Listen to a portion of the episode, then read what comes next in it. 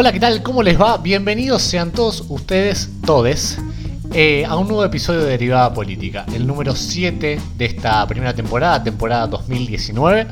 Gobierno tripartito, en este caso, triple alianza de, integrantes de Derivada.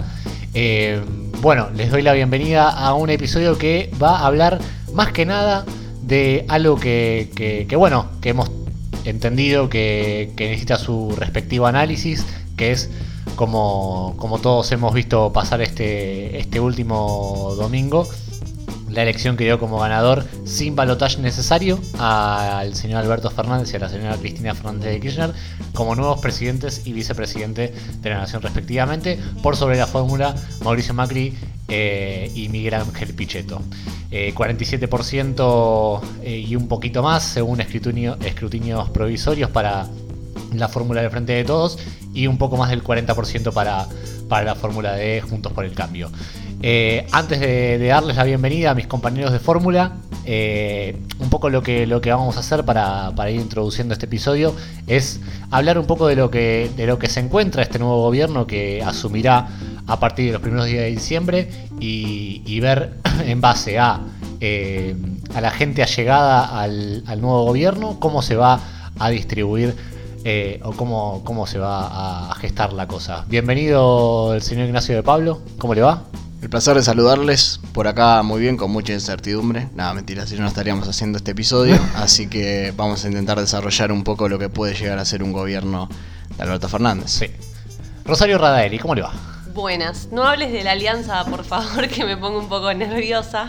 Eh, nada, la idea es básicamente hablar un poco de lo primero lo que deja el gobierno de Mauricio Macri y después lo que viene con un eventual, bueno, no eventual no, ya confirmado gobierno de Alberto Fernández a partir de las cosas que están pasando, que se van diciendo, de los rumores, bueno, eso. Bueno, eh, para guiar la lectura, ¿no? Hacer un pacto de lectura con, con el oyente de este podcast, hemos decidido eh, organizar el episodio en tres grandes bloques, ¿no? Eh, como dijimos, ¿con qué se va a enfrentar el gobierno de Alberto Fernández a futuro organizado en tres bloques? El primero me parece que es ineludible y es hasta diría fundacional de, este gobierno, es el bloque económico. En segundo lugar, hemos decidido analizar la matriz sociocultural. Y en tercer lugar, algo más ligado a seguridad, que entendemos que es una que es algo que ha definido al gobierno de Mauricio Macri y que me parece que ha establecido una relación con la sociedad que me parece el pertinente análisis. En segundo lugar, que también me parece que es algo muy, muy importante analizar, es el factor género. Eh, como... En tercer lugar, ¿no? En tercer lugar, claro. Bueno, en tercer lugar, eh, pero de la lista, ¿no? Eh, el factor género, cómo, cómo, tomar el lugar de, de, la mujer y sus derechos, y el factor también de educación, que entendemos que, que, es muy importante. Así que, si les parece, demos, demos por comenzado el bloque económico. Bueno, qué decir, ¿no? Eh, no, bueno, tenemos un gobierno que obviamente eh, influyó mucho el factor económico a la hora de, recibir una abrumadora cantidad de votos, porque recordemos que Mauricio Macri es el primer presidente que se presenta a reelección y no la logra. Mira en, en la cuestión, en la vía por las vías democráticas en el país. Así que influyó mucho la cuestión económica y tenemos un gobierno que además tiene que resolver problemas, tiene que apagar incendios rápido, sobre todo la negociación con el Fondo Monetario Internacional. También otro dato respecto a los logros que ha logrado, valga la redundancia, eh, Mauricio Macri, es también defaltear su deuda en pesos en cuatro años. Es el primero que logra esto. Así que bueno, sí, apagar incendios. De ahí vienen varias cosas. Bueno, los vencimientos, que todo el mundo espera que, eh, que se puedan manejar. Hay como un debate al interior del Frente de Todos respecto de si hay que ir a negociar con los privados o con el FMI primero, o al mismo tiempo, que también puede suceder, pero lo cierto es que para el 2020 ya va a tener los primeros vencimientos y va a haber que hacer algún tipo de, bueno, o, estiramiento, digamos, de los pagos. Eh, o, no sé, em, veremos qué sucede en ese, en ese aspecto. Pero también decir que ya está el proyecto hace unos meses del ministro Lacunza y que se espera que ese proyecto vuelva a tener eh, espacio para ser debatido en Cámara de Diputados y Senadores porque el Frente de Todos, bueno, lo que piensa hacer, por lo menos es lo que se rumorea, que se retome ese reperfilamiento del que se ha hablado mucho, y estoy haciendo comillas, eh, y bueno, y darle, y darle no tratativa para poder lograr pasar para adelante algunos de los vencimientos. Yo quiero ser un poco optimista con respecto a lo que puede llegar a venir con respecto a eh, la negociación con el FMI, eh, porque me parece que Argentina puede negociar, tiene una posición bastante fuerte para negociar, y esto lo digo porque el FMI nos, nos hizo un préstamo histórico para ellos como institución, eh, el 60% aproximadamente de lo que prestaron lo tenemos nosotros. Entonces ya hay un, problema, porque si nosotros no les pagamos, de alguna forma van a querer que les paguemos. Entonces, eh, esa puede ser una de las cartas para, negociar. Es, una, es una buena lectura y, creo que es interesante ver cómo se va a manejar el tema de la deuda, porque vale la pena, vale la pena enmarcarlo. No es digamos, que el Fondo Monetario es una persona que nos debe plata, sino que es un conjunto de eh, sectores que aportan a este organismo mundial y que por lo general la deuda no suelen ser en efectivo, suelen ser en bonos, en pagarés, y eso es importante, digamos.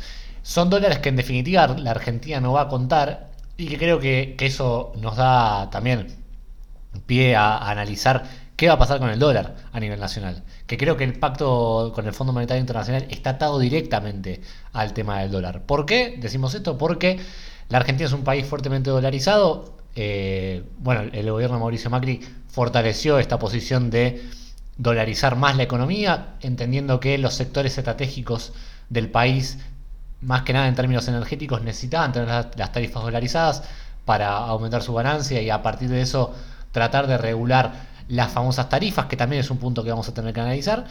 Pero en definitiva hay que entender que el dólar va a ser una cuestión preponderante en el gobierno de Alberto. Sobre todo porque, decimos, son dólares que si uno los empieza a, convertir en, pagos, uno va a tener que contar con menos dólares a final de mes. El tema es qué sucede con los sectores que abastecen de dólares al país. Caso campo, caso industria. Me parece que ahí se viene un, desafío importante para el, para el gobierno porque tiene que reactivar un sector que le, estaba rindiendo frutos al gobierno de Mauricio Macri a nivel político, pero no a nivel económico.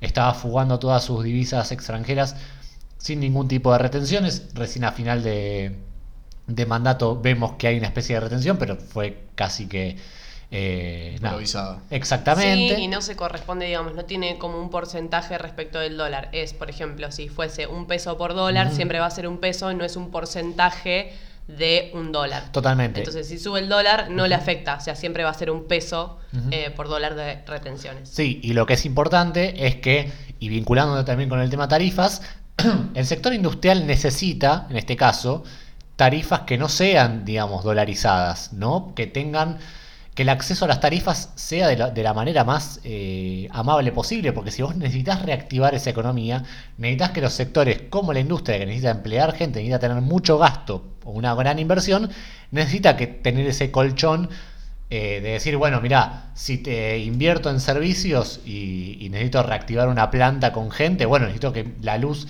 esté medianamente barata. Eso sabemos que va, digamos, Sabemos que es una política que está planteada por Alberto Fernández porque desde el inicio de la campaña viene diciendo que las tarifas no pueden estar dolarizadas. Entonces, va a ir a negociar pensando en eso. Eso ya sabemos que va a ser una de las, de las ideas, bajar, desdolarizar tarifas.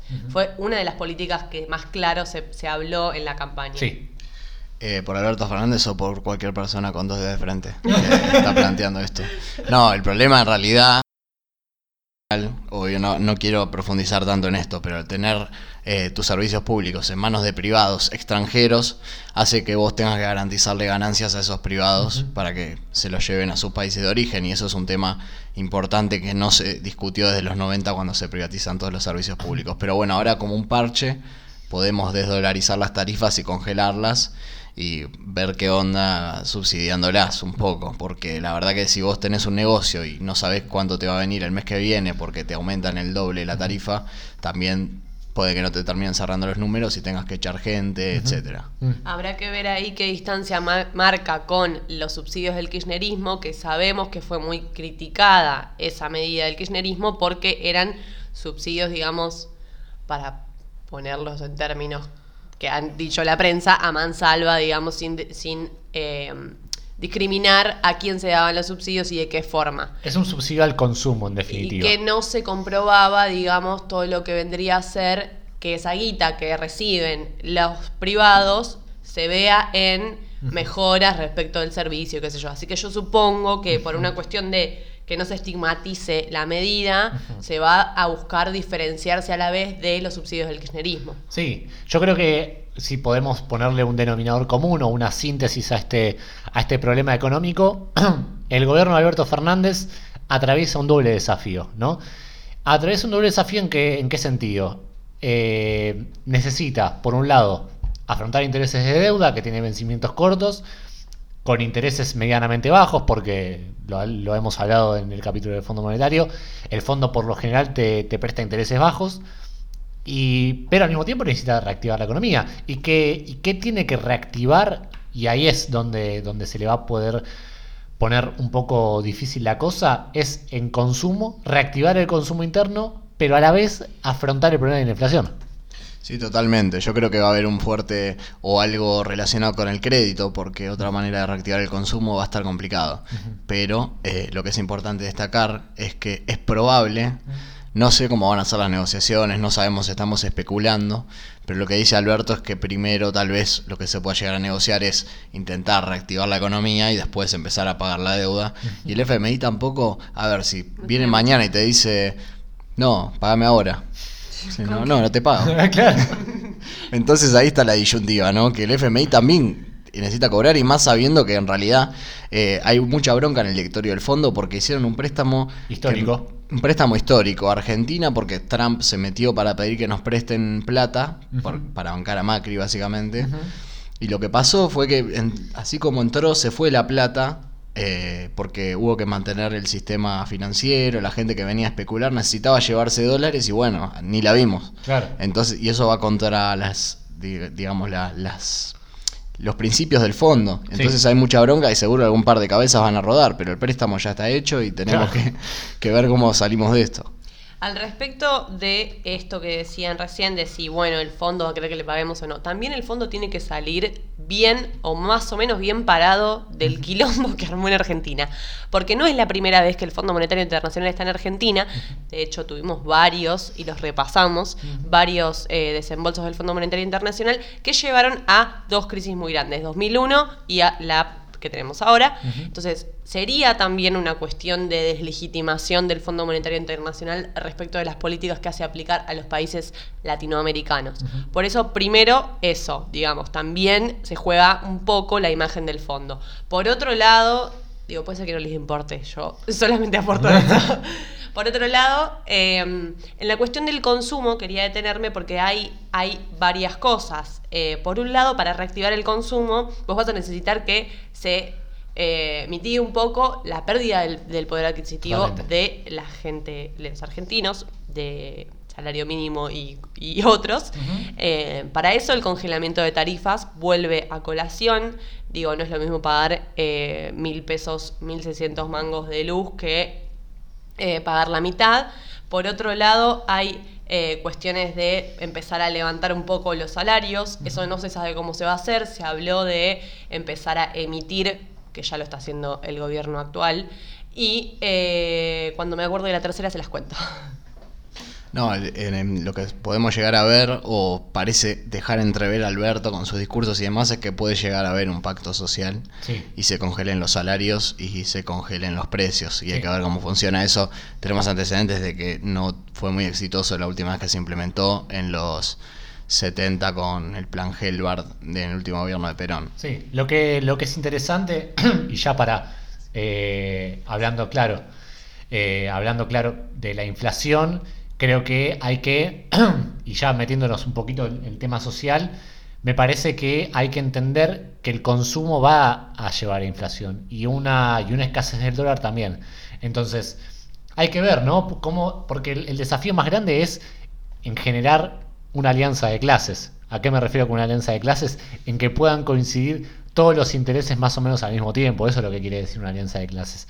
Es decir, que el empresariado esté lo suficientemente eh, posibilitado para darle beneficios a los trabajadores, pero que a la misma vez le sea redituable, porque ningún empresariado te va a dar, eh, digamos, te va a dar beneficios para los trabajadores o altos salarios o subir los salarios en este caso a, eh, a cuesta de, de, no, de no tener una, una rentabilidad. Entonces, por eso, bien lo, lo remarca Ro, la necesidad de congelar las tarifas y que, bueno, de alguna manera decir, bueno, espera, que ganen todos, esa es la alianza de clases.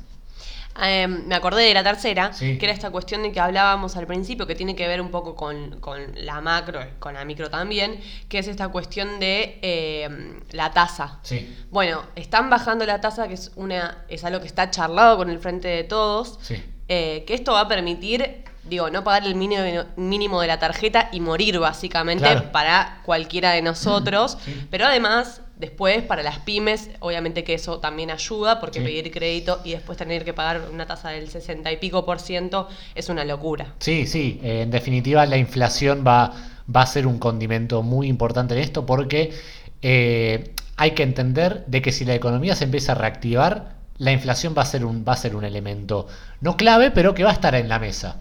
El tema es que si uno tiene poder adquisitivo para pagar, que se banque de alguna manera que la inflación no supere su salario, pero que esté en la mesa. Claro, igual, a ver, eh, la inflación sabemos que está muy atada al dólar, lo sabemos por experiencia propia, ¿no? Eh, y ahora que va a haber cepo, porque eso también es algo importante que hay que decir, no va a haber cepo, o sea, cepo no se va. Claro, no, no, a ver, no hay dólares. no podemos endeudarnos y pedir dólares porque ya no tenemos crédito en el mundo. Así que, nada, 200 dólares por mes, esperemos que aumente.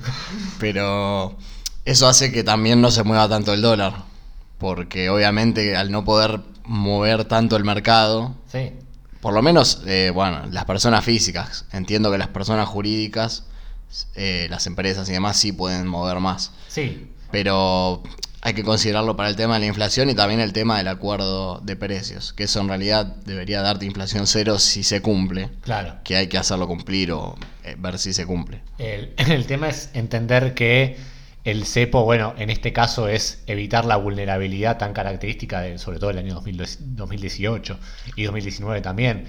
esta suba tremenda del dólar de repente un día para el otro, bueno, evitar que eso se traslade a precios, que es, como dijiste vos bien, Nachito, es algo, digamos, natural eh, y que lo tenemos muy incorporado. Bueno, ver cómo se sortea eso. Bueno, ya para, para cerrar el bloque económico, nos metemos en algo que a mí, por lo menos particularmente, me, me llevó un tiempo a analizarlo y sentarme con con mi libretita de analizar, que es el factor social cultural. Eh, vos bien dijiste, Nachito, que nos enfrentamos a la necesidad de un nuevo pacto social. Pero un nuevo pacto social no a la, a la Hobbesiana, ¿no? Esta cosa de, que nosotros estamos en estado de naturaleza y necesitamos que la cultura que nos, eh, que nos adoctrine de alguna manera, como decía Thomas Hobbes en su Leviatán. Eh, lo que entendemos es que por lo menos hay una, hay una, hay una revalidación de la eterna discusión izquierda-derecha, me parece, que está instalada en la Argentina, sobre todo en territorio latinoamericano, con lo que está pasando en Chile, con lo que está pasando en Ecuador. Eh, bueno, ni hablar de Barcelona, que también es algo que, está pasando. Está volviendo esa dialéctica, de algún modo, me parece, a tierras latinoamericanas. Y que, bueno, ¿en qué posición me parece que se encuentra Argentina? ¿no? Habría que plantearse esa pregunta. Em, yo respecto de lo social tengo como algunos reparos, entendiendo que, bueno, esta cuestión de la inflación, este nivel de como incertidumbre que hay en la economía argentina que impacta a nivel político y, viceversa, no pensaba que es un momento también para que el plano social empiece a dar, o sea, se empiecen a dar algunas respuestas respecto de lo social, porque vos tenés que mantener esa primavera de los primeros días de gobierno. Entonces va a ser importante, en ese sentido, que haya alguna señal, digo, como la que estuvimos viendo de sentarse con este pibe Brian y ponerse la gorra, digo, es son símbolos, son eh, cosas que van a ayudar a la gente a mantener como cierta mística, porque digo, la política no es solamente la cuestión económica y eh, la cuestión política, en algún momento la gente se va a hinchar las pelotas porque... La boca. Sobre todo, sobre todo porque venimos también de... Eh, de vivir el macrismo, de que haya mucha gente que, que, votó a Macri, que está aguantando eso, digamos que por eso lo vuelve a votar, pero cuando cuando le toque a, a Alberto Fernández, va a tener una oposición que le va a estar diciendo, bueno, no bajaste la inflación. Entonces tiene que haber como ciertas medidas que vayan por el lado simbólico, si se quiere, que Sí. igualmente son también de aplicación efectiva, que mejoran la vida en términos de derechos humanos y un montón de cosas. Pero tiene que haber como un correlato para que justamente haya relato, porque los gobiernos sin relatos también pierden la mística y el apoyo. Obvio. Sí, eh, a ver, eh, todos los gobiernos dejan un legado cultural y siempre ese legado cultural se va arrastrando con el tiempo. A ver, eh, en los 90 nos dejan un legado cultural de mirar, mirar, digamos, tu quintita, ser individualista, no mirar para el costado, consumir al máximo. Todo eso va dejando huella después de 2003 a 2015, hay otro legado, pero igual siempre en disputa con, con el legado neoliberal, Sí. si queremos decirle así.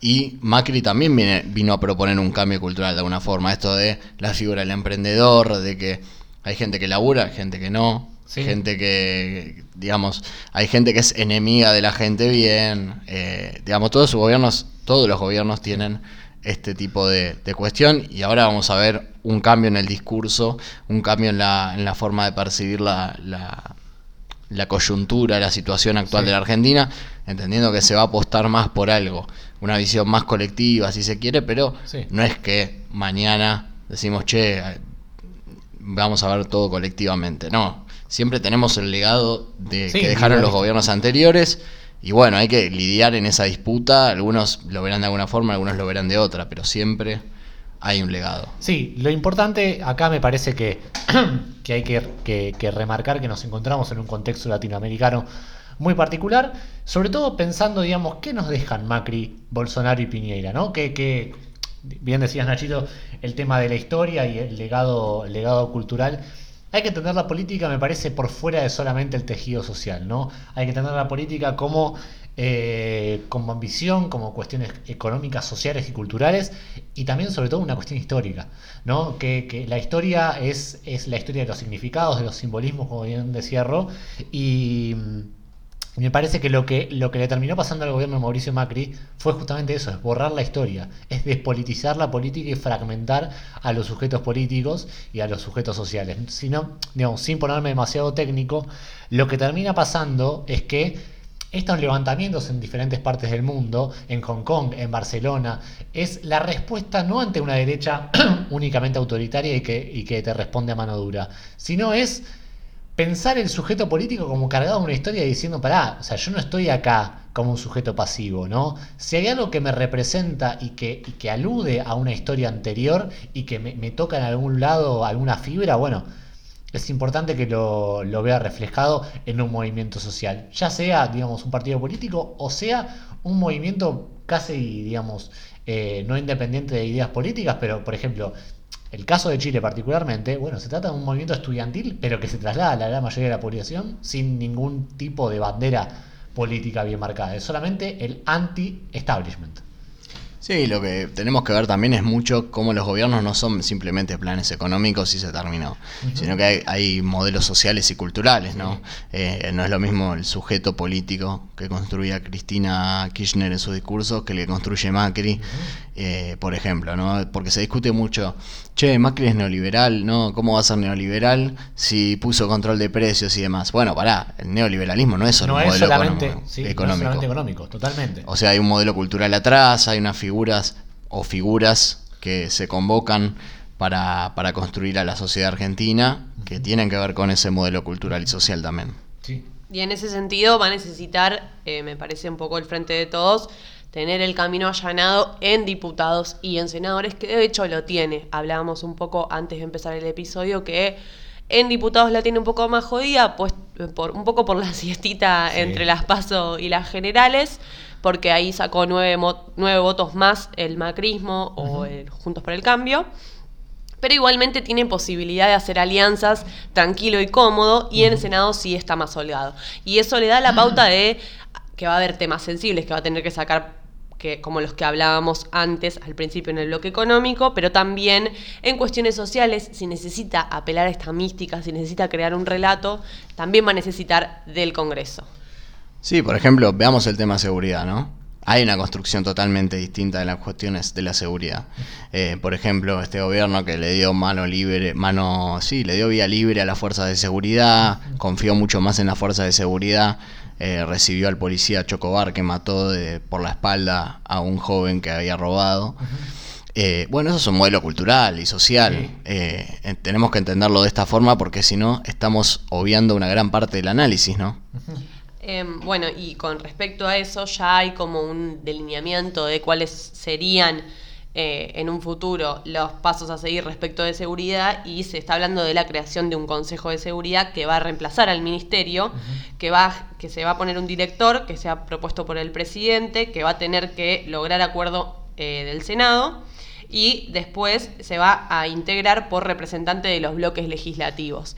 Eso un poco hace, por un lado, eh, genera esta cuestión de, bueno, nos importa tanto la seguridad que eh, estamos proponiendo esto, digo, porque siempre se le achacó a la izquierda, el peronismo, el campo popular, que el tema de la, inseguridad y la seguridad no le interesa, es algo que se conquistó desde los sectores de la derecha, entonces, digamos, también ponerlo como en un lugar de consejo, como se va a hacer un consejo económico también. Y por otro lado, también es un poco repartir, digamos, las decisiones de seguridad respecto de que, bueno, no, correr con el costo político de tener que salir a tomar de, determinadas medidas. Sí, yo creo que el costo político, eso que, que decís, Ron, me parece que está muy emparentado con una idea, y ya metiéndonos en el tercer bloque que, hemos eh, decidido dividir un poco entre seguridad, género y educación. Un poco también emparentado con esta cosa, eh, con esta idea de sujeto político, es la representación de los de, digamos, que puede llegar a generar el gobierno en esta clase de medidas. Hablamos de un Consejo de Seguridad, como bien dice Ro, no quiere tomar el costo político de tener una Bullrich, digamos, que, que se genere como imagen de eso, que genere un sujeto que, eh, que se vea representado en esas ideas, porque, digamos, si bien creo que hay una, hay una fuerte interna a nivel seguridad y a nivel eh, derechización de la política de alguna manera para dentro del frente de todos, me parece que igual no quiere generar la imagen que generó Bullrich en estos últimos, en estos últimos años. Y antes de, terminar con esta idea, me parece que es, bueno, cómo de cara a eh, fenómenos como el de la mujer, que claramente se va a traducir en un, en un debate en el Congreso, porque la ley va a, va a volver a ser tratada, el tema de, por ejemplo, de la interrupción voluntaria de embarazo. Sí, está presentada. Bueno, ¿cómo represento ese sujeto político? ¿Cómo, ¿Cómo vuelvo a generar esa representación? Sí, con el tema de la seguridad, lo, lo, que seguro vamos a ver es un cambio en el discurso, entendiendo que, eh, nada, hay que analizar un poco más los casos en concreto y, tener un contexto atrás mm. que te explica también un poco por qué hay un problema de inseguridad en la Argentina. Pero volviendo a ese tema, eh, la cuestión del aborto va a estar complicada, eh, porque primero el costo político que puede tener. Y segundo, que la composición del Congreso no cambia tanto. Hay que esperar un poco más tal vez. Y darle un poco más de maduración o esperar a que cambie un poco más el Congreso y venga un viento más favorable para intentar tratarla, ¿no? Em, yo no estoy tan de acuerdo con eso. Para mí, la, ley de aborto puede generar incluso eh, como cierta, cierta, mitigar un poco las situaciones, esto que hablábamos antes, de generar el relato y qué sé yo. Yo creo que eh, Alberto lo, lo, lo, está, lo manifestó incluso en el debate, si bien no habló de una eh, legalización completa, se habló de una despenalización. Y me parece que eso va a ser el matiz que eh, se va a intentar hablar eh, adentro de la Cámara. Porque el costo político va de los dos lados, digo. También está el costo político de las mujeres y disidencias que salen a la calle. Entonces, en ese sentido, me parece que, digo, se va a buscar un lugar en el medio para que no eh, haya como, eh, nada, eso. Un, un, nivel de que, se, que pase por el debate por ahí a ver si se aprobó o no se aprobó. Sí, lo que dice Alberto es que lo va a despenalizar o sea que las mujeres que abortan no van a tener causas penales ni van a poder ir presas. Eso me parece recontra realizable. Pero sacar la ley ya me parece que implica un costo político por la cantidad de gobernadores que tiene el Frente de Todos, que eh, claramente no están a favor, sino todo lo contrario, y que eso puede traer un par de, de, fragmentaciones para dentro del partido. Totalmente. Y me parece que, que, digamos, muy vinculado con esto, me parece que la calle va a ser un termómetro. Me parece que va a ser un termómetro y, ver ¿no? cómo, cómo, este análisis nuestro, se, un poco todo se vincula con todo. Cómo la calle termina siendo un termómetro de lo que fue el macrismo, un poco, que la calle le terminó, lo terminó adoctrinando un poco, tanto adoctrinamiento quiso proponer que recibió a la misma vez eh, el Congreso se terminó de torcer de la noche a la mañana en diputados, en esa vigilia reconocida, y también tiene que ver con, con una idea de, entender los, los, momentos históricos en concreto. ¿no?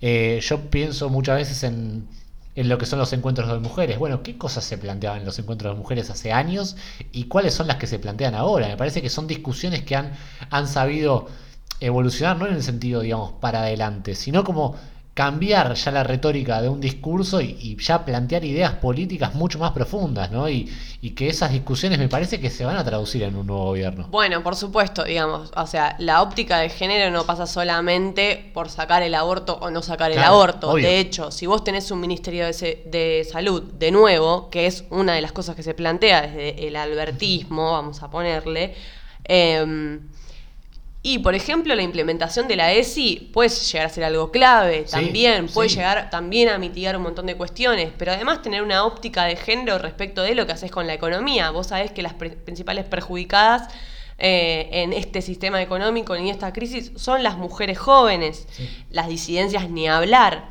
digo, ni siquiera contenidas en este modelo económico. Entonces me parece que digo, no acortar el debate también a si sale el aborto o no sale, sino también mirar cómo a partir de ciertos gestos que, por ejemplo, el Ministerio de la Mujer, que se habla mucho, que todavía no está igual nombrado así, no se sabe cuál va a ser el nombre, pero hay como una, una respuesta a, una, a un reclamo que se viene dando desde los sectores populares del feminismo y desde todos los, desde los feminismos, podríamos decir, eh, que van a tener que ser respondidas en alguna medida. Sí, sí, totalmente. Sí, lo que va a tener que lidiar el nuevo gobierno es, por ejemplo, tener un estado deficitario y tener que invertir en estas cosas, porque no se puede dejar de invertir tampoco, ¿no? En tener un ministerio de la mujer, gente que te diseñe políticas públicas que atiendan las problemáticas de género, digamos, entendiendo, como dijo Roxy, que hay problemas económicos que no afectan por igual a los géneros. Entonces, por ejemplo, programas que se desarmaron, yo creo que van a volver a, instalarse, como el programa Ellas Hacen, que había hecho el gobierno anterior, que era un programa de empleo que el Estado le daba a mujeres en situación de vulnerabilidad, entendiendo, por ejemplo, mujeres que habían sufrido violencia de género, que tenían determinada cantidad de hijos, las volvía empleables, les daba trabajo y con eso primero reactivas la economía y segundo las ayudas en la situación en la que están, ¿no? Pero bueno, hay que lidiar con eso del déficit que muchos sectores te van a decir, che, tenés que ajustar porque no, no tenemos plata y... Bueno, pero ahí hay una cuestión de hegemonía que ha logrado el movimiento o los feminismos. Han logrado como que también instalar el tema en agenda y que sea condenable que esas cosas no se lleguen a realizar. Así que por lo menos desde la prensa, si querés más sensacionalista o, más eh, lo que se puede esperar que esté más contraria al gobierno, digamos, me parece a mí que va a ser difícil pegarle y decir, bueno, no, no le den plata a las mujeres, como que no es un discurso que va, que va a calar. Sí, me parece que, en general, bien lo decís, Roxy, me parece que hay una... Eh, hay una necesidad de establecer posición y no solamente estoy a favor, estoy en contra, sino digamos que, hoy, y, bien me parece que, pase, está la necesidad de no, digamos, de no cagarla un poco, ¿eh? ¿no? de no pifiarla y de, y de realmente ya hay discusiones que no se pueden tener. Digamos, hay palabras que no se pueden decir, hay, eh, digamos, statements, statements eh, argumentos que no se pueden llegar a ah, decir.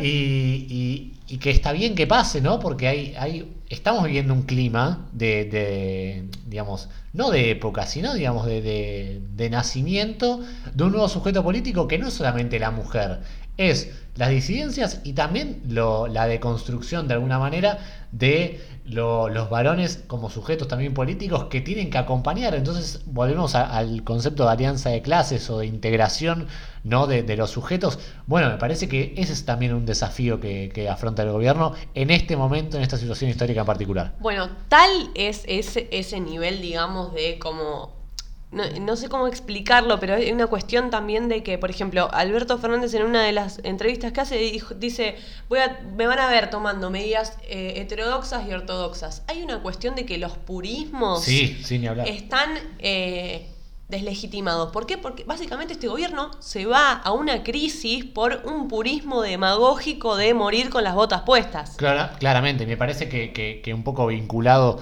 a lo que habíamos hablado, esta cuestión de concebir la política sin historia, sin conflicto, me parece que, que ese purismo, me parece que hay, hay algo de, de esa materialidad, ¿no? De, de entender que el neoliberalismo es únicamente económico, que la derecha es solamente de, a nivel eco- económico social, no, me parece que hay, hay sentidos ¿no? que se ponen en juego ahí, que me parece que, que es que, que cuando llega una situación límite, ningún purismo, ninguna, ninguna ortodoxia la puede bancar, la puede sostener. Totalmente, y más si tiras tanto de la cuerda, no sé, como en Chile, por ejemplo. Claro. que ahora se está pudriendo todo. Pero bueno, por ejemplo, Chile lo que no tiene, que sí tiene Argentina, es todo un mo- movimiento de contención social eh, que en momentos de crisis es, Es elemental. Y o sea, hecho- no, claro, es un colchón totalmente, porque no hay un movimiento como pasó en Chile o no hay un 2001, porque hay un todo un movimiento de contención social de gente que ayuda a los vecinos, eh, les prepara la comida, La etcétera. cantidad de comedores que hay y la cantidad de militancia que hay respecto de que hay gente que se muere de hambre que no la... pon- Ponerlo en términos de no la está pasando tan mal no está bueno, pero tienen un plato de comida al día que si no hubiese ese tipo de militancia, si hubiese, hubiese estado, pero en otros niveles de crisis Sí. a nivel del 2001, gente que directamente no come toda la semana Sí. y que sale a la calle, porque cuando no comes, salís a la calle. Sí, es definir esto más como.